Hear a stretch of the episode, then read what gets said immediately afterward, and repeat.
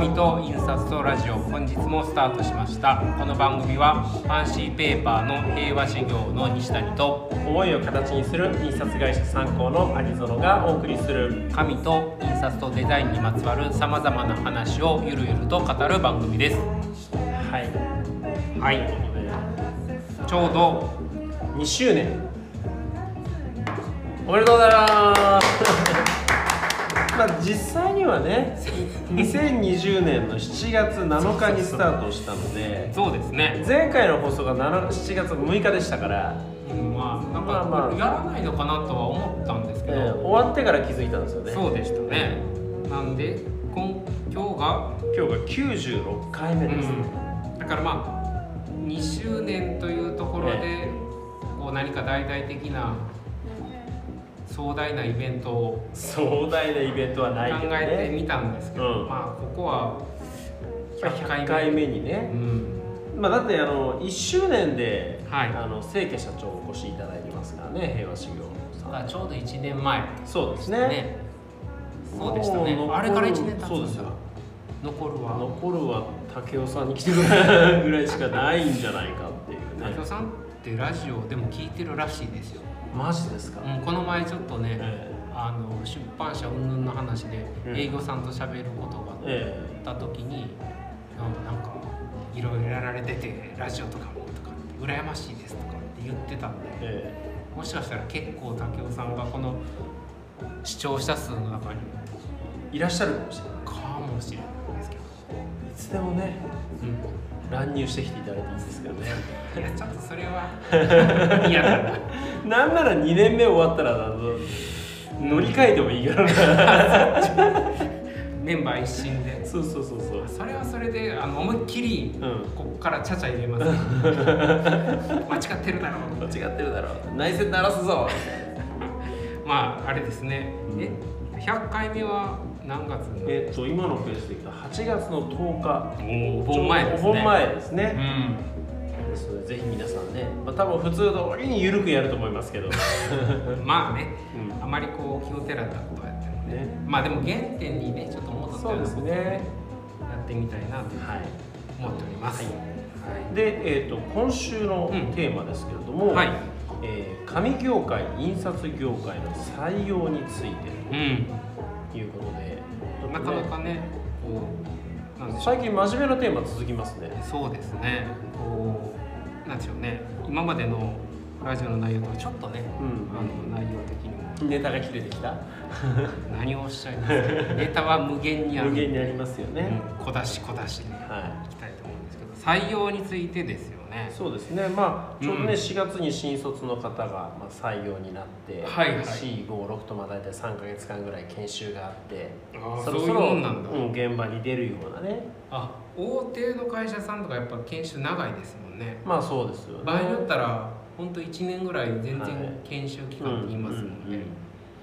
あれですよね。参考さんと採用ってなんかちょっとこう なかなか結びつかないですけどねなかなかベテランの方がえ多くいらっしゃえりますよね。そうですね。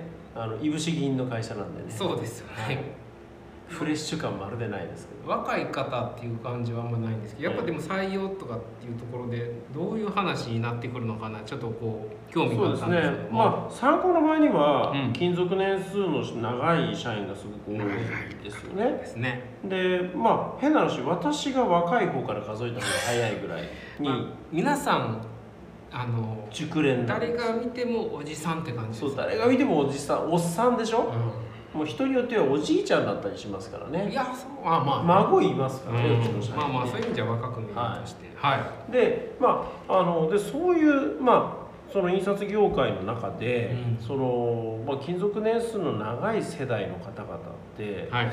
実はその紙が好きとかうん、印刷が好きっていう、まあ、そんな感じで入ってきた人ってあんまりいないんですよね。そうなんですね、うん。今は今現時点だけ切り取ったら、まあ、印刷が好きかどうかは別ですけど。紙がま好きっていう人すごく多い興味があるじゃないですか。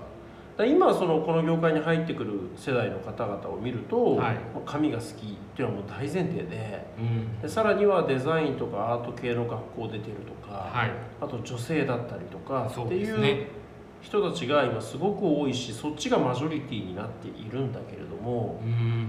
おじさんたちの世代は正反対なんですよね。そうかもしれない、まあ、紙にはあんま興味ないし。まあ後でもしかしたら話するかもしれないですけど、紙業界も多分そこはそうですよね。じゃあ少なくとも紙好きです印刷好きですっていうふうにして入られる方は基本はいらっしゃらない、いないですね。うん。まあちょっと想像はつきますけどね、うん、そうなんですよ。だから結構その、まあ、印刷業界で見ると、はい。世代例えば40代以上とうん。20代30代ってところで、うん、違う。紙が好きかどうかっていうなんだろう。すごく大きな切れなんなん断層がそこにあるような気がするんですよ、ありますね。うん。それは間違いなく。紙業界どうです紙業界は、まあちょっとあのこの前ねあるなんでしょう企画をしたんで少しその話をするとあのこの前篠原志功さんに若手の社員を連れて平和修行のですよ、はい。工場見学に行ったんですよ、かはいはいはい。でえっとね大体入社1年からまあだから新入社員かはら4年目ぐらいまでの社員連れてって、うん新入社員がね4人もいたんですよ、はいで毎年それぐらい入ってるんですか？いや今年はちょっと多かった。あうのんっていうのもコロナで採用しない年も、うんしない年とか去年なんかはしてなかったんじゃないかな、で1から4年目ぐらいの社員で9人連れてったんですよ、はい。あこんないたんだ。と まあやっぱりねコロナであの新入社員歓迎会とかもやってないから、実際顔と名前もなかなか一致しなかったんでまあそんな中であの連れてった時にやっぱね自分が入社した時とはい。なんかやっぱ全然違うなみたいなこことで、はい、まあ一言で言うと先ほど有野さんがおっしゃってたような、は神が好き。っていう、まあ、子たちがっていうか人たちが今は神谷でも、まあ、平和修行の社員でも多い、いうん。まあ、要するに西谷さんみたいな人はあでも西谷さんも入った時はそうじゃなかっ私は神好きでも何にもなかった。たじゃあ別に大学生まではあの街中の髪をコシコシはしてなかった？全くない。いやえーっ、とねど言い方正しいんか関心すらなかった、へででも普通あ普通っていうか、ええ。だから普通だったんですよ。入ってから普通じゃなくなったん。でえいやちょっと今コメントでねすごいこと書いてきますけど。何ですか？結婚することが決まって仕事を探した時に正反カメラマン募集のコピーで応募されていたので面接入社面接入社したら畳一畳より大きいカメラが鎮座していました。確かにカメラマンでもこれ違うもんな。ああそういうこと。正反に使う、うん。まあ、いわゆる分解するためのカメラはですよね、まあまあ、スキャナー的な使い方と言ったらいいんですかね。ね。僕もちょっと古いその正反のあれはあんま詳しく知らないんですけど子供の頃にでっかいカメラありましたよ確かに会社に、でカメラマン募集って言われて入ったらあの別にねスタジオでこうねいいねいいねとか言いながら撮ってるカメラマンを想像したら、うん。実はその印刷のその原稿を撮るためのカメラだったっていう。そこはもうあれですね切り替えるしかないですね、うん。気持ちをまあでもまあねこの方もあのベテランの方だと思いますけれども、うん。まあ、そのアナログ制覇の時代から業界にいらっしゃる方だと思うんですけど、はい。まあそういう意味で本当に入りたくて入っこの業界が好きで入ったっていう感じじゃないんですよね。私の、うん。私はそうでしたですよね。だしうん。ですしおそらく周りの平和修行を受けてる人たちだったり、入社した人たちの中でも、まどどんな人だったんですか？その20年前西谷さんの時代。ああそれは平和修行の中うんうん。の営業さんとかはい。社員さんです、はい。もうバリバリの体育会系。で そうだから紙業界はえこれ理由はわからないんですよ、はい。わからないんですけど私はね。あの体育会系が多くて。えめちゃくちゃ体育会系ですよね。体育会系なんですよ。だから私入社した時は、多分私ぐらいの時は過渡期ですし、はい。私自身はバリバリの体育会系ではないんですけど、入った時の営業さんの先輩とかはもうみんな野球部でしたし、うんうんうん実際今の私の上司も、はい。えー、とアメフト部 バリバリでした、うんそうだからそもそも試験でこはい。う面接したり採用の時の説明会なんかも、はい。ほとんど男性が多かったですし、うんまあいまだにやっぱり紙業界は男性が多い。うん。っていうのがまあ紙業界のまあ今も変わらずっていうところですね、はい。でまあねあのもう夜も体育会系じゃないですか。仙台行けば飲むし、うん、そうそうそう。だからびっくりするぐらい飲むし。ああいや今はね多分コロナでだいぶそういうことも減りましたし、はまあ多分今後見直されていくんでしょうけどい、うんその前なんかは、まあ、やっぱり紙のととにかく営業さんははい。お客さんとまあとにかく大事なのって人間関係構築じゃないですか、そうしていくと、まあ、まず野球の話ができないといけないっていうのは 絶対ですし、あとはえゴルフ、あうん、やれないよりは絶対やれないのは絶対ダメとかじゃないんでしょうけどまあ営業になったらやっぱりゴルフはやっときたいよねみたいな空気はありましたしだから営業さんとかと昔あの社内で飲みる時もうんうん。スピードが速い。西谷さんだってだい大概早いですよいやいやもうね右向いて左向いたらジョッキなくなって そういう人たちというかそういう、んん。あのまあ、そういうでもタイプの人たちが。タイプの人たちが集まってる会社だし私が入社した時。ね、うんから最近まではそういう人たちが平和仕様の中でも多かったんです、今はどんな感じなの？今ですか、うん。だから今この前先ほどの話ですけど、は新原志向さんに、まあ、見学に行った時に、まあ、いろんなあの社員さんとかと話してる時にやっぱり私、まあ、男性も女性も含めて、いや紙が好きでもともと書店のアルバイトしてましたとかね、うん。あの今も紙が好きであのこういうイベント行ってるんですみたいな人たちが多かったことにこの前見学に行ってうん。気づいた。じゃあやっぱりその印刷業界と同じような変化っていうのがその紙業界でもやっぱ起きているという。そうですよね。ね、なんかそのなんだろう入ってくる人たちのタイプとしては非常に似てる感じになります見てますよね。ね。だから20やっぱね、ん。私がさっき言った20年前とはから今まで今日まで少しずつ何かが変わってきてうん、今に至ってるんだろうなというふうにそうするとね。じゃあなんでこんなトレンドの変化が起きたんだろうかそこなんですよねことなんですけど、うんちょっとまあ印刷業界っていうところから見ていくとですね、はい。これはまあ3つぐらいあるのかなという理由がうん思っていて、えー、と1つ目はねやっぱ労働環境の変化ってあるかなと思でこの印刷業界ってうはい。スーパーウルトラブラック業界ブラック業界というか、うん。もうリッチブラックなんですよね労働環境は。過去の労働環境は。あれですもん。あの前営業さんとかとうん。見に行く場があって、うん、なんでしょうあの武勇伝的なね。そうそうそうそう。うん。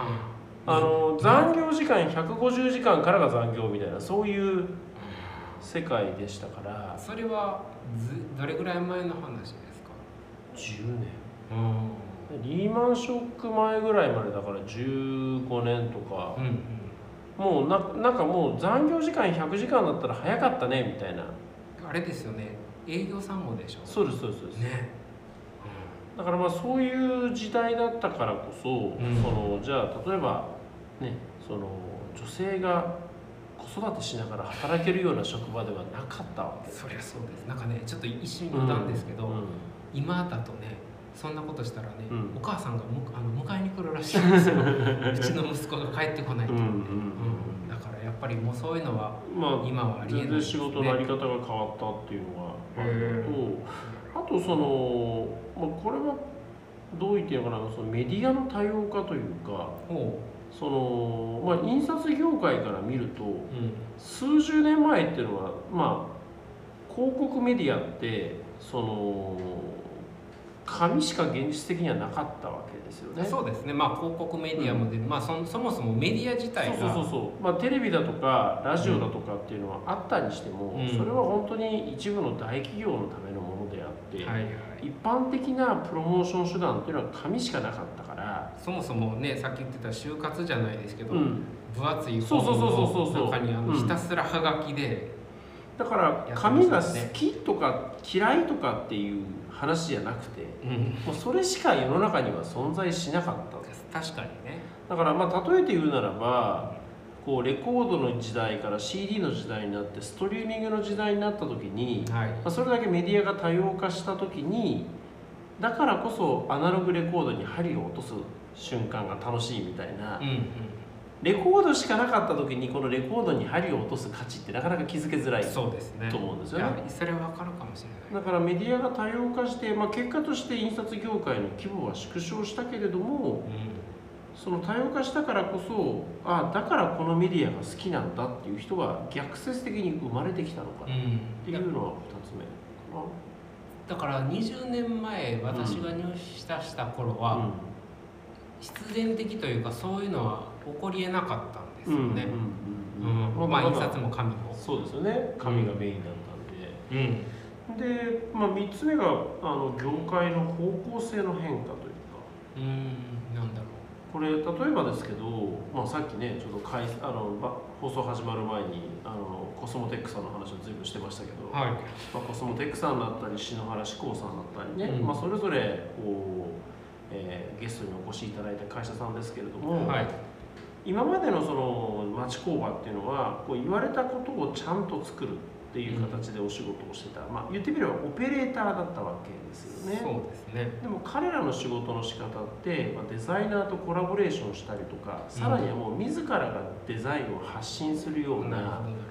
そういう仕事に変わってきたから、うん。オペレーターから発信者に変わっていったっていうようなことから、まあ発信者表現者うん。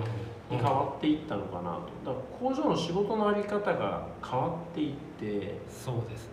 でその言われたことを黙々とこなすんだったらこれ体力と根性の勝負なわけですよ。うん。8時間働くやつより20時間働くやつの方がうん。いっぱいアウトプットできるんで、そうですね。まあだけどやっぱ体力勝負ですね。そうそうそうそう。だけどここにその自分の技術でどんな表現できるかっていうことが求められるようになった時には、うん体力じゃ勝てないけど表現力なら勝てるよっていう人が入りが輝ける領域ができたのかな。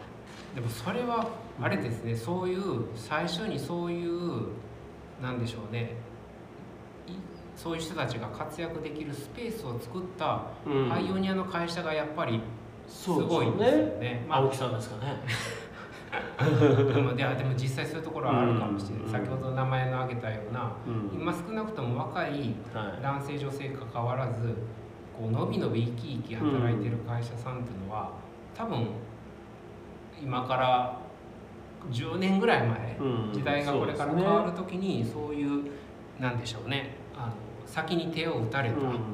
ていうのはあるでしょうね。表現者としての製造業というか表現者としての工場みたいなものを作っていかれたいやーそれは確かにあるかもしれない。それはなんかトレンドの働き方とか、うんこの業界で働く人のトレンドの変化につながったんじゃないかなっていう気はしますね。それはすごくいい状況ですよね。うんいいことだがと思うんですいいよね。循環になってますよね。え紙業界でどうですか？そのね。紙業界でいうとだから先ほどのうーん。まあ営業、まあ、例えば営業というところで切り取ると、やはりさっきの有園さんでいうと、あ印刷屋さんでいうと、うん。体力があって、うんうんあのどんどん仕事をこなすっていうところでいうと、うん、でどんどんお酒も飲んで、うん、だどっちかというとそうだと思うんですね、だからそういう人をがまあ紙屋さんとして求められていた。はと思うんですけど、いはい。あの私さっきちらっと言った話で結局お客さんとの人間関係の構築じゃないですか。うん、だからそういう意味では今まではお客さんがそういうものを多分うん。まあ求めてたというか、人間関係を深めていく中で、まあ、お酒を通じてとか、はゴルフを通じて野球の会話を通じて、うん。まあ、幅広い会話を通じて深めていったでも今おっしゃったように印刷会社さんの中でもいうん。そのどんどん仕事をこなしていくというよりは表現者だったりっていうところクリエイティブなところの要素がお客さんの中で印刷屋さんの中でも増えてきた。はい。ということは結局その人たちと私たちが今後、あのまあ、仲良くなっていく上で、少なくともコスモテックの何々さん篠原志向の何々さんとかは、うん。皆さん神が好きだったり神に関心があるので、そういう人たちに例えば神谷の営業さんで野球の話をしてもここは多分今度噛み合わなくなってくると思うんですね、だからそういう意味では昔は今の入っている入ってきた平和修行のその若手社員の神が好きとかっていうのがそこまでうん。実際の仕事の場面で生かし生かすのって難しかったと思うんですけど多分これこれからの話ですよ。これから先。多分そういう人たちが入ってきたことによって今までコミュニケーションがちょっと取りづらかった印刷屋さんとか加工屋さんとかとこううまく人間関係がこうん。う構築できてこう仕事に結びついていくってことはむしろこれからはあるんじゃないかなというふうには思ってるんですけどね。ニュータイプの時代になってくるそうそうそう、うん、っていう気はしてるんですけどね。なるうん、そう思います。ほどそうするとねこうまあこれから、まあ、この放送もあの例えばデザイン系の学生さんとかそう。そういう方も結構聞いてくださってるわけですけれども、あのね先週もね、ええ。あの大学の先生にはい。2人ねチラシをね40枚ぐらい送ったの。で、うん今日もしかしたら聞いてくれてたりするかもしれないです。まあ、そういう、ね、中で、はい。この業界を目指す人に向けて、うん。なんか西谷さんからメッセージとかってあったりします？もしくはこんなところを見ていったらいいよこんなところ見ていったら、こんなところ気をつけて企業選びしたらいいよ。うーんまあこんなところ気をつけて企業選びっていうところでいくと、まああの先ほどの繰り返しの部分もあるんですけど、はい。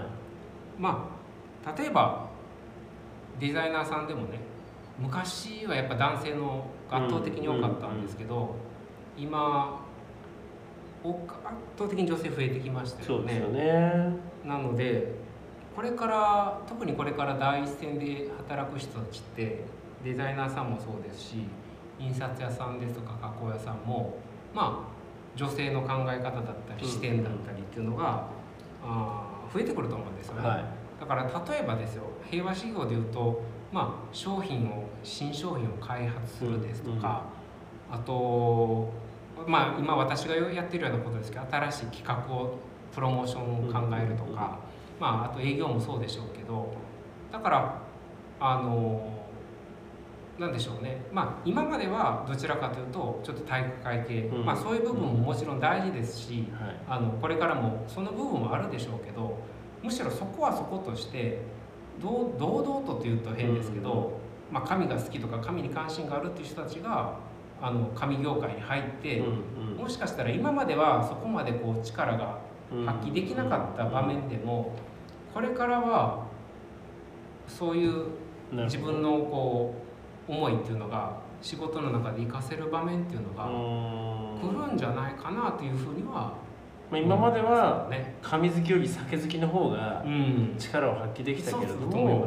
これからは本当に神好きの人が力を発揮できるような仕事に変わっていくんじゃないか。だって紙ナプキンメモ作ってるのも考えてるのも、あれ青木さん。でうん。女性目線じゃないですか,、だからそういう人たちに対して紙を提案したり何か相談に乗れる人たちっていうのは、はまあ、多分新しいい、うん、タイプの人たちが堂々とそういう話で、そうですね、うん。とは思うんですけど印刷も一緒ですか？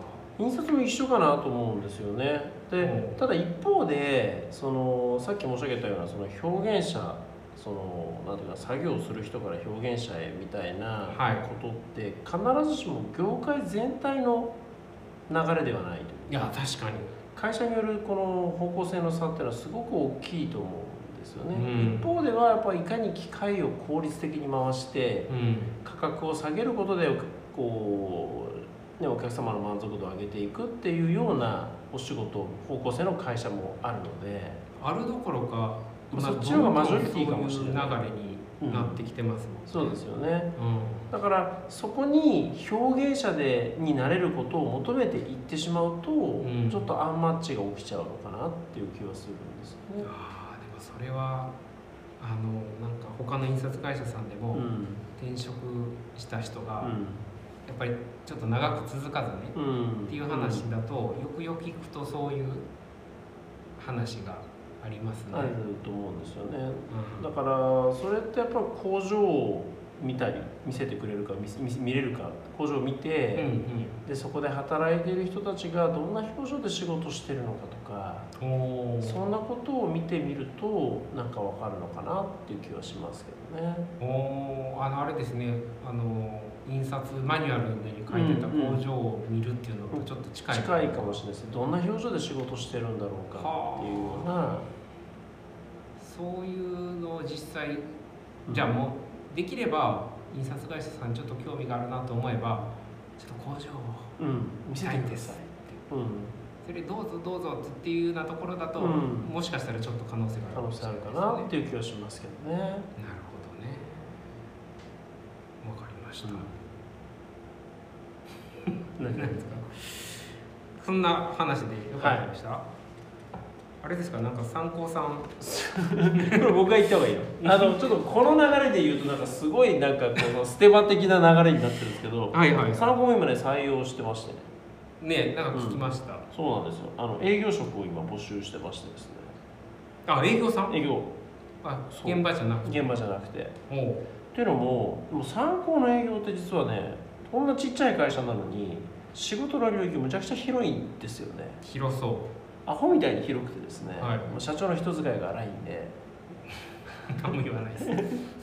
そう、まあ、一つはね、はい。そのデザイナーさんに対して、はい。まあ、印刷こんな風にしたいとかっていうご要望を伺ってそれをきちっと印刷で形にするっていう、まあ、印刷営業のお仕事があって。どっちかって普段私がそうですそうです。おつなぎしてる。そうですそうです。そうです、はい。ででもいまあでもそのデザイナーさんとより多く出会うためにうん。ウェブマーケティング実はめちゃくちゃ力入れてるんですよ、もうちょっとついていけなくなりました、参考のサイトって例えば印刷原油紙原油高って入れるとうちのサイト日経新聞とか NHK よりも上に表示されるんですよね、で、えっと、ファインペーパーって検索すると、はい。某社さんよりも上に行ってうちが1位だったりするんですよ。その辺は戦略。戦略的にそれはやってまして。おでそうやって多くのデザイナーさんがウェブサイトをウェブで検索した時に参考にたどり着くような、うん。まあ、そういうウェブマーケティングのお仕事も実は営業マンのお仕事だったりするんですね。うん。であとあの我々はデザイナーさんを束ねて何か例えば冊子を作るとかあウェブサイトトを作るとか、前回の前々回か、うん。言ってたあのコンペじゃない。そうそうそうそうそう。で企業さんのブランディングをするとか、はい、まあ、そういうクリエイティブディレクターみたいなうん、お仕事も実は営業マンのお仕事だったりするんですよね、なんで印刷経験者でもやれることがあるしマーケティングの経験者でもやれることがあるしクリエイターの方でもやれることがある、うん。まあ、そんなことで募集されて。募集をしてますので。まあだから参考さんももちろんそうですけどだからこれから印刷会社さんをちょっとうん。興味があるなって方はそういういろんな情報アンテナをこう張り巡らされて、まあ場合によっては工場見学させてもらって、何かこういいところと出会うっていうところ。ね。まあ神谷ももちろんそうですけどね、神谷は倉庫見せるわけにはいかないでしょうからね。まあそういうことですまあでもはい。いい人がやっぱ入ってこないとねそうですね。若くてうん。本当にそれに尽きると思います。うんうんうん。いうことで。はい、なんか最後は自社の宣伝になっちゃいましたけど。ああいやいやでもまあ業界自体がね、うん。若い人が入らないといけないっていう話かなと。思いました。で来週。はい。中,、えーまあはい。中小志向中村克彦さんの仕事への危機感も探求心もバイクから学びました、ということでゲスト会ですね。はい、えーということで来週もぜひお楽しみにしていただければと思います。えー本日もお聞きくださりましてありがとうございました。あり。がとうございました。この番組はファンシーペーパーの平和修行の西谷と思いを形にする印刷会社参考のアニゾロがお送りしました。ではまた来週さよさようなら。